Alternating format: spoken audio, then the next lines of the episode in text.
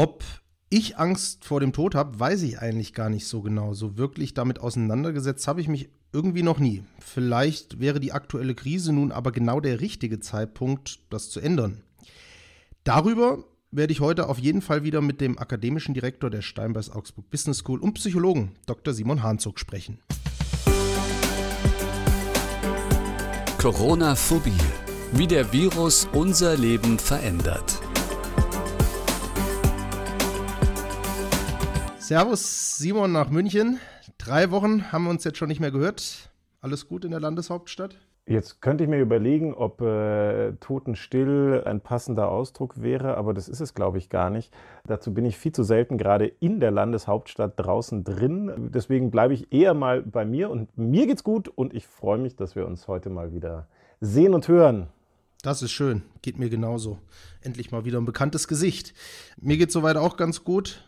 Und damit es vielleicht unseren Hörerinnen und Hörern auch gut geht oder besser geht, auch jetzt wieder was Positives auf die Ohren. Die gute Nachricht. Angstfreie Corona-News. Im Herbst sind wir generell häufiger zu Hause. In der Pandemie in diesem Jahr wahrscheinlich wegen Homeoffice und auch privaten Kontaktverzicht noch mehr als üblich. Der Gesamtverband der deutschen Versicherungswirtschaft, der erwartet deshalb, dass es ein neues Allzeittief bei Einbrüchen geben könnte. Die Zahlen aus dem ersten Halbjahr deuten zumindest darauf hin, dass 2020 so wenig eingebrochen wird wie noch nie seit Beginn der Statistik im Jahr 1981. Geht's noch?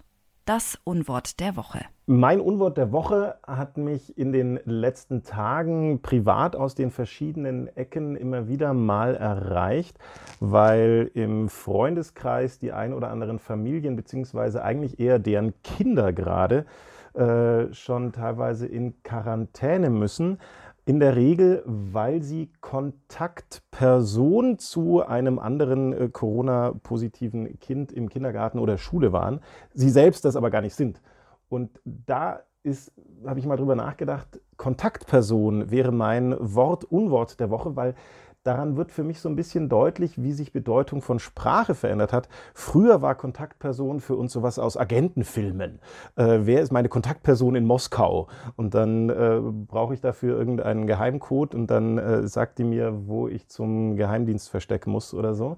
Ähm, und äh, jetzt ist Kontaktperson also etwas, was wir auf gar keinen Fall wollen, weil wir dann einen Anruf vom Gesundheitsamt bekommen und äh, wie also Sprache Bedeutung kreiert und umgekehrt.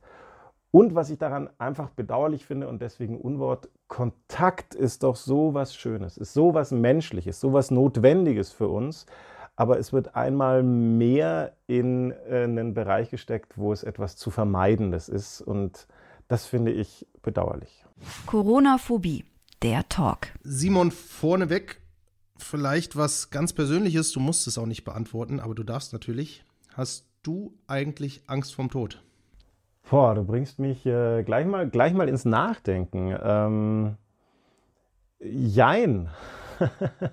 ich finde einerseits den Tod was ganz Wichtiges, weil der mal zum Leben dazugehört und uns irgendwie auch verdeutlicht, dass Leben sich halt dadurch auszeichnet, dass es was Einmaliges ist. Also ich bin da schon auch Anhänger dieser Ideen, dass wenn wir keinen Tod hätten, wenn wir unsterblich wären, dass das möglicherweise auch eine Abwertung des, des singulären Moments wären oder Phase, die wir halt Leben nennen. Das ist so der Preis, den wir dafür zu zahlen haben. Also wir haben halt ein Leben und der Preis dafür ist, dass es halt irgendwann auch vorbei ist.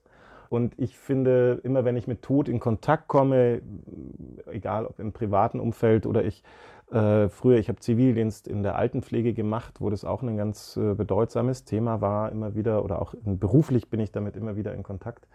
ist Es etwas, was mich sehr berührt, wo ich ähm, sehr ergriffen bin, ähm, was mich sehr emotional auch auffühlt und ich es gleichzeitig aber auch immer als was sehr Intensives äh, erlebe, was das Erinnern was die Bedeutung von Beziehung und Kontakt betrifft. Und ich das deswegen irgendwie auch was, was Schönes finde. Ich mag Friedhöfe, sowohl weil sie so ruhig sind, als auch weil es so was Zeithistorisches ist. Ich finde es ganz spannend, über Friedhöfe zu gehen und die Grabsteine zu lesen und mir zu überlegen, jeder von denen, die da verewigt sind, sind äh, hatten auch einen Läden dran. Und es ist nun mein eigenes natürlich, das irgendwann aufhört, wo ich mir auch sage, boah krass, es ist einfach irgendwann vorbei. Wo ich mir irgendwie nicht so wahnsinnig viel Sorgen mache, ehrlich gesagt, weil vom Tod selber kriege ich dann ja, zumindest bei meiner Vorstellung von Leben und Tod, ja mhm. gar nichts mehr mit. Trotzdem hat man das Gefühl, dass gerade in unserer Gesellschaft, ähm, das betrifft nicht alle Personen, aber bei vielen ist wirklich so eine äh, regelrechte Angst oder vielleicht auch Panik vor dem Tod da. Vielleicht vor dem psychologischen Hintergrund, woran liegt das? Oder könnte das liegen? Das, ich muss es mit einem könnte beantworten, weil es auch nur letztendlich Hypothesen sind daran. Ähm, dieses Tabuthema Tod ist meiner Meinung nach auch deswegen ein Tabu, weil es uns eben auf diese Endlichkeit äh, hinweist oder weil es ja Jetzt ist es durch verschiedene Denkmodelle von ewigem Leben oder Leben nach dem Tod, äh, was ja auch sehr, sehr bedeutsam ist, wenn man mal in die Religionen schaut, wie wichtig da auch eine Vorstellung von weitergehenden Existenz ist, dass es also nicht aufhört mit dem physischen, das, was wir mitbekommen, dass es eine andere Welt gibt, die wir dann vielleicht äh, treffen können, woran halt jeder so glaubt oder manche, die das halt eben nicht so sehen. Und äh, für mich, das sage ich gerne auch mal in, in Trainings, Seminaren oder Vorlesungen, wenn es um die Vorstellung der Welt und der Wirklichkeit geht, dass man sich mal so klar macht, naja, wir haben eigentlich kaum Gewissheiten, außer der einen, dass es irgendwann einen Tag geben wird, wo die Sonne aufgeht, die ich dann nicht mehr mitbekomme. Und wenn wir jetzt aber die ganze Zeit uns das bewusst machen würden. Also du stehst morgens auf und machst dir klar, so, oh, ja, könnte der letzte sein. Ähm, und dieses, dieser Kaffee könnte mein letzter sein. Also wenn man sich das jedes Mal so denkt, ganz ehrlich, dann macht das Leben ja nicht so wahnsinnig viel Spaß. Also jemand, der das tatsächlich generiert, das nennt man dann in der Regel Depression. Und ähm, das ist jetzt nicht unbedingt so was Erstrebenswertes. Äh, da werden wir auch ziemlich handlungsunfähig dadurch. Und deswegen finde ich das durchaus funktional, ähm, dass wir ob wir das jetzt verdrängen, zum Tabu erklären oder ähnliches, ähm, um dadurch handlungsfähig zu sein. Die Art und Weise, wie die verschiedenen Kulturen wiederum mit dieser Endlichkeit der Vorstellung, gibt es einen danach oder nicht, umgehen, ähm, die zeigt aber natürlich auch eine große Bandbreite. Also bei uns diese Riesenmauern um die Friedhöfe, als gelte es da, wer muss da geschützt werden? Die Toten vor uns, wir vor den Toten. Ähm, wie finden diese Zeremonien im Übergang statt? Wird äh, das Leben des Gestorbenen gefeiert oder wird der Tod betrauert oder beides was? Und es ist letztendlich halt eine ganz, ganz existenzielle Grundfrage über das Sein, die Zeit, die uns da vielleicht ab und an auch mal von ganz alltäglichen Dingen mhm. abhalten würde. Ja, vielleicht kann da so ein Vorbild eventuell, ähm, habe mich mal informiert, auch die indische Kultur sein. Da ist es nicht nur wohl wirklich sichtbarer, weil da Tote teilweise halt auf den Straßen liegen, also weil es halt als ganz normal angesehen wird, wenn da jemand stirbt, bleibt er halt liegen und wird nicht sofort weggebracht, äh, wie das natürlich in Deutschland der Fall sein würde, sondern es wird da auch viel mehr über das Sterben gesprochen und auch philosophiert. Ähm, dort hat man wahrscheinlich einfach weniger Angst vorm Tod, weil der Tod da so als fester Bestandteil dieses eigentlichen Daseinskreislaufs gesehen wird. Sind da denn dann in so einem Fall nicht auch bei uns, ohne jetzt sagen zu wollen, die indische Kultur ist jetzt das Wahre in, in diesem Fall, aber sind denn da nicht auch bei uns vielleicht Politik und Medien gefordert, so ein, dieses Thema bei uns auch auf eine gewisse Art und Weise zu enttabuisieren? Ach, ich glaube nicht, dass man da die Verantwortung zu einseitig den Medien oder der Politik zuschieben kann, sondern es ist einfach ein gesamtgesellschaftliches kulturelles Element bei uns, das, um das von vorhin nochmal kurz aufzugreifen, dieses, diese Verunsicherung, dass es irgendwann vorbei sein kann, dass die eben letztendlich, wenn ich jetzt es mir psychologisch anschaue, immer ein Versuch darstellt, wie schaffe ich möglichst viel Sicherheit in meinem Leben und das ist wichtig, damit ich handlungsfähig bin. Also nur wenn ich ähm, eine größt, wenn, oder wenn ich eine größtmögliche Sicherheit ähm, und ein größtmögliches Vertrauen in mein Handeln und mein Tun und das drumherum erhalte, dann kann ich auch besonders viel von meinem Potenzial ähm, einsetzen, kann ich viele meiner Bedürfnisse auch angehen, äußern und dadurch möglicherweise umsetzen. Und nachdem das nun was ist, was eben verunsichernd ist, weil die wenigsten eben viele haben vielleicht eine Vorstellung, aber so wirklich wissen, was dann da ist, können wir halt wahrscheinlich in der Regel nicht greifen. Und es da halt verschiedene Umgangsweisen äh, damit gibt. Und das ist halt der, der bei uns sich den Bahn gebrochen hat, dass wir den Tod immer mehr ausschließen. Es war ja auch noch nicht immer so. Also da hat sich ja sicherlich auch was verändert in den letzten 100 Jahren, ähm, wie nah und greifbar der ist und dass er vielleicht einen Tacken zu weit weggeschoben worden ist, der Tod, als äh, wir das früher gemacht haben und als es vielleicht auch hilfreich wäre, um die Angst vorher zu verringern. Mhm. Und genau da sind wir beim aktuellen Punkt. Ähm, jetzt ist er halt gerade gefühlt sehr, sehr greifbar durch Corona, weil wenn man ganz ehrlich ist, steht oft im Mittelpunkt der mm, aktuellen politischen Maßnahmen und der medialen Berichterstattung hauptsächlich natürlich das Thema Tod über allem. Das heißt einerseits, wir müssen aufpassen, dass die Todeszahlen nicht steigen, wenn sich gerade jetzt wieder Ältere mit dem Coronavirus infizieren. Wir müssen genug Intensivbetten haben, sonst sterben vielleicht Leute, die dann eben keine vernünftige Behandlung mehr bekommen können, wenn die Intensivbetten nur mit Corona-Patienten voll sind. Und ich glaube, damit sind gerade wahrscheinlich, weil es lange Zeit nicht greifbar war, alle überfordert, oder? Also sowohl Politik als auch Medien als auch wir halt in der Gesellschaft, weil wir uns damit nicht konfrontiert haben lange Zeit. Das ist auf einmal wieder mitten ins Zentrum gerückt. Und in der Gesellschaft, die sonst das Thema Alter, Tod, Sterben äh, eher so ein bisschen an den Rand stellt, äh, ist dann der gewohnte Umgang damit natürlich auch weiter weg. Und dadurch die Ängste schneller mal größer, aber einfach weil es so weniger greifbar ist, weil man es vielleicht nicht mehr so gewohnt ist. Ich denke, da sind wir jetzt gerade mal, äh, zumindest in Zentraleuropa, ganz sicherlich in Deutschland, aber wenn man die Historie so der letzten Jahrzehnte sich anschaut, äh, darf man halt auch nicht vergessen, die letzte Phase, wo Tod eine ganz, ganz, ganz wesentliche Rolle gespielt hat in der Gesellschaft, war nun mal der Zweite Weltkrieg. Und äh, alle, die dort in der Zeit geboren worden sind, wie zum Beispiel meine Eltern, die sogenannte Kriegskindergeneration, äh, deren Eltern wiederum in einer Phase des Ersten Weltkriegs meistens geboren worden sind, da Kriegskinder waren, wo das Thema Tod und Schuld aus so alltäglich äh, verknüpft war, auch damit, wer hat überlebt, dass es für mich also auch gar nicht mal überraschend ist, dass es bei uns so diesen äh, Umgang damit gefunden hat und wir da eben jetzt wieder zurückgezogen worden sind. Und das hat man ja auch an vielen Ecken gesehen oder sieht es heute noch, dass sowohl diejenigen, die diese Nachrichten lesen, wenn ich jetzt mal auf die Presse oder die Politiker gehe, oder auch die Gespräche im Umgang miteinander und diejenigen, die Botschaften verkünden, da auf beiden Seiten eben äh, Unverständnis da ist und dass es nichts bringt, ähm, die Gesellschaft mit dem Angstszenario vieler Hunderttausender Tote einzuschüchtern, um damit Maßnahmen schneller umsetzen zu können und umgekehrt äh, aber gleichzeitig diese Verunsicherung bei den täglichen Todesstatistiken einfach da ist, weil man die dann wiederum auch nicht einordnen konnte, wie wir das in einem anderen äh, Podcast ja schon mal hatten.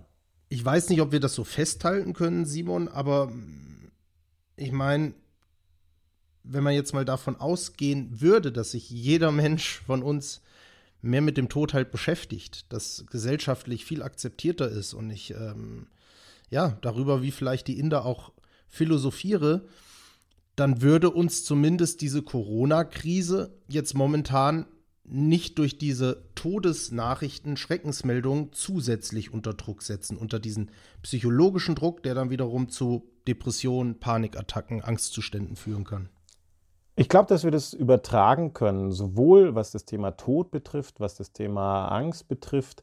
Diese Haltung, worüber ich nicht rede, das ist auch kein Problem. Also so eine Vogelstrauß-Taktik im Umgang mit Problemen, wo wir in Deutschland, zumindest kann ich mich jetzt nur halt auf dieses Land beziehen, weil ich da halt gerade wohne ähm, und das halt ein bisschen besser kenne, meiner Meinung nach relativ verbreitet ist, die aber durchaus was Menschliches ist. Ne? Also so ein Verdrängen ist wieder auch ein fantastischer Umgang, um Zweifel und Unsicherheiten wegzupacken und zurück in eine tragfähige, ähm, selbstwertdienliche Haltung zu kommen. Dass diese Vogel-Strauß-Taktik uns äh, halt so ein bisschen durcheinandergewürfelt worden ist in den letzten äh, Monaten Wir haben durchaus immer gedacht, naja, ich bin gegen dies und das versichert oder ich habe den festen Job da und da und wir haben ja, äh, mir geht es ja gut. Ich meine, es ist beim Umgang mit Gesundheit halt so ein, so ein, Grundthema, da möchte ich gleich gerne noch ein bisschen mehr dazu sagen. Ähm, und auf einmal kommt da was, äh, was wir vorher immer gedacht haben, auch wenn ich mich damit nicht beschäftige, dann äh, existiert das auch gar nicht. Ähm, und auf einmal merken wir das. Und unter diesen Voraussetzungen würde ich das auf jeden Fall bestätigen, dass wenn wir uns mit solchen Tabuthemen transparenter, offener, authentischer beschäftigen, dass wir da vielleicht erstmal durch so einen ja, Teil der Tränen durch müssen und dass das erstmal anstrengend und vielleicht auch erschreckend ist, es uns aber auf lange Sicht stärken und schützen wird und wir gerade unsere Resilienz, gegenüber zukünftigen Ängsten oder Belastungen fördern wird. Mhm. Du hast eben gesagt, du willst noch mal auf neben dem Tod jetzt auf die Gesundheit zu sprechen kommen. Was genau meinst du damit? Ne, ich beschäftige mich ja seit vielen, vielen Jahren mit der Gesundheit und äh, habe ein Problem immer noch nicht lösen können und ich bin gespannt, ob wir es irgendwann mal lösen können. Glaubst nicht? Gesundheit ist so schwer messbar. Geschwund Gesundheit ist so schwer zu operationalisieren. Und äh, Krankheit hingegen, wunderbar, ne? dann habe ich eine Diagnose. Du hast jetzt das und das. Du bist jetzt Covid, Corona positiv. Das ist so, ach, das habe ich jetzt. Und Gesundheit ist so, ist so schwierig. Ähm, allein schon von den Abgrenzungen ist jetzt äh, der 120 Kilo Mann, der aber mega glücklich ist, äh, ungesünder als der athletische, der aber mega unglücklich bis depressiv ist. Und äh, das ist so schwierig zu packen. Und äh, der Tod ist, wenn man den Ansätzen der Solutogenese, mit denen wir uns schon mal beschäftigt haben, folgen will, der Zus oder ein Zustand der vollkommenen Krankheit. Und der ist noch dazu so messbar, weil da halt das Leben dann vorbei ist. Und ähm, da kommt eben der Aspekt der Gesundheit irgendwie so unter den Teppich, weil wir den halt viel, viel schwieriger greifen können. Marcel, da wird mich mal umgekehrt interessieren, ähm, was ist denn eigentlich deine Vorstellung vom Tod? Hm. Ja, wie ich schon ganz am Anfang mal gesagt habe unseres Podcasts, ich habe mich noch nie so richtig damit auseinandergesetzt. Wahrscheinlich, weil es ein Tabuthema ist. Wenn man sich damit auseinandersetzt, dann geht es mir zumindest so, dass ich sehr angespannt bin. Also damit verbinde ich dann zumindest kein gutes Gefühl, weil wenn ich jetzt an den Tod denken würde, an meinen eigenen und ähm, es fühlt sich in Ordnung an, dann wüsste ich ja, wie ich dazu stehe. So habe ich es noch nicht so richtig, noch nicht so richtig für mich rausfinden und definieren können. Ich habe auch bislang wenig, Gott sei Dank vielleicht auch, kann man dann wieder sagen, je nachdem, wie man zum Tod steht, ähm, wenig Erfahrung bislang damit machen müssen. In meiner Familie habe ich bislang zwei Großeltern mit beerdigen müssen und das war's. Also Gott sei Dank musste ich noch keinen Freund, noch kein anderes Familienmitglied mit beerdigen. Deswegen ist es, glaube ich, einfach extrem fern tatsächlich noch von mir. Es interessiert mich aber. Also ich weiß, dass es mich sehr stark interessiert, mich damit mal auseinanderzusetzen vielleicht durch Literatur etc., vielleicht durch indische Philosophen, ich weiß es nicht, da gibt es ja so ein paar, die darüber sprechen, aber bislang kam ich tatsächlich noch nicht dazu, weil es halt einfach oft nicht so gegenwärtig ist. Ich glaube, so doof das klingt, es muss immer erstmal irgendwas dann doch passieren im näheren Umkreis, dass man sich dann damit wirklich auseinandersetzt. Ja, das, das glaube ich und das kann, kann, ich mir, kann ich mir gut vorstellen, gerade auch in der, in der Lebensphase, in der wir zwei ja auch so ein bisschen unterschiedlich drin sind. Also ich bin ja ein paar Jahre älter und bei mir ist zum Beispiel gerade so, so dass diese Themen Leben und Tod gerade sehr, sehr nah dran sind in den letzten Jahren. Einerseits das Thema Leben, dadurch, dass äh, so bei mir, also wir und auch, auch Freunde halt in den letzten Jahren Kinder bekommen haben, also dieses neue Leben da irgendwie dazugekommen ist und jetzt gerade ähm, ne, wir sind alle so zwischen 40 und 50, äh, so aus meinen engeren Kreisen auch, oder den alten Freunden und so. Und da halt, ja, jetzt gerade die Phase im Leben wohl losgeht, wo Eltern sterben oder alt werden und sich aufs Sterben vorbereiten. Ähm, und es da äh, immer auch präsenter jetzt im, im familiären oder Freundeskontext irgendwie gerade wird.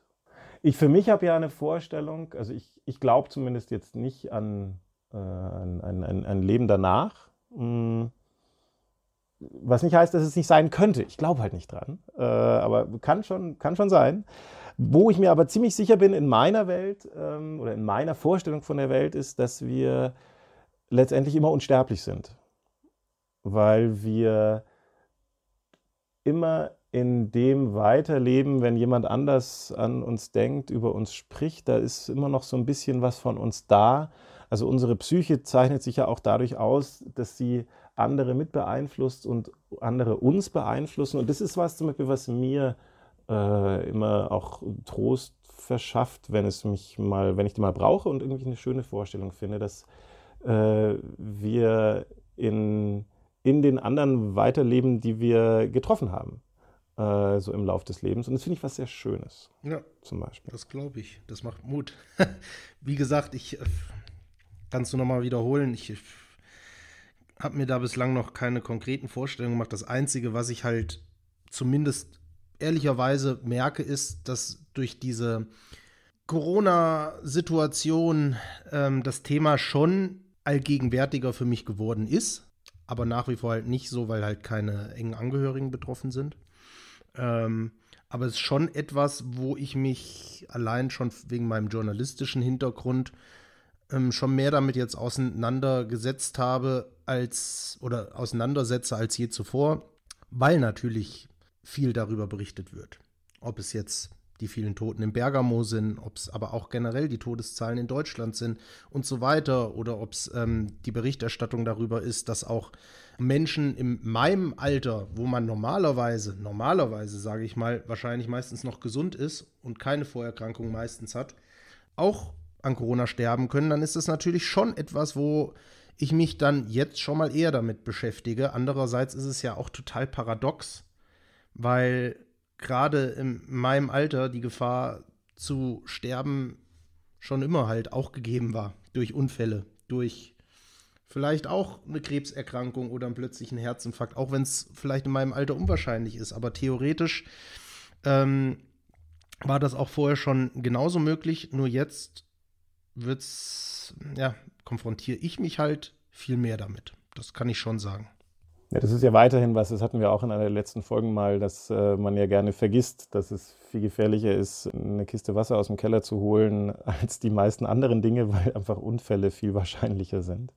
Aber was ich da tatsächlich, und das fand ich jetzt interessant, weil du gesagt hast, ja auch so aus einer beruflichen, aber auch persönlichen Perspektive, ich glaube, dass da insofern ein Potenzial drin steckt, wenn wir das wird aber erst eine Phase brauchen, wenn wir raus aus dieser Angstphase. Momentan ist Tod und einfach gerade mit großer Angst, es könnte mich oder meine Liebsten gerade treffen, versetzt und das ist nicht der richtige Zeitpunkt unbedingt, um über äh, weiteres so nachzudenken. Aber wenn die Angst vielleicht ein bisschen zurückgegangen ist irgendwann, da halte ich halt, sehe ich viel Potenzial, auch gerade bei dem Impuls durch das Thema Tod weil der uns einfach auf wirklich existenzielle Fragen bringt. Also sich mal auf einen Friedhof zu setzen, wo es in der Regel sehr schön ruhig ist äh, und sich äh, automatisch dann damit zu beschäftigen, ja, was ist eigentlich Tod? Das, damit kommt man automatisch auf die Frage, was ist eigentlich Leben? Was ist eigentlich mein Leben? Was ist eigentlich Sinn?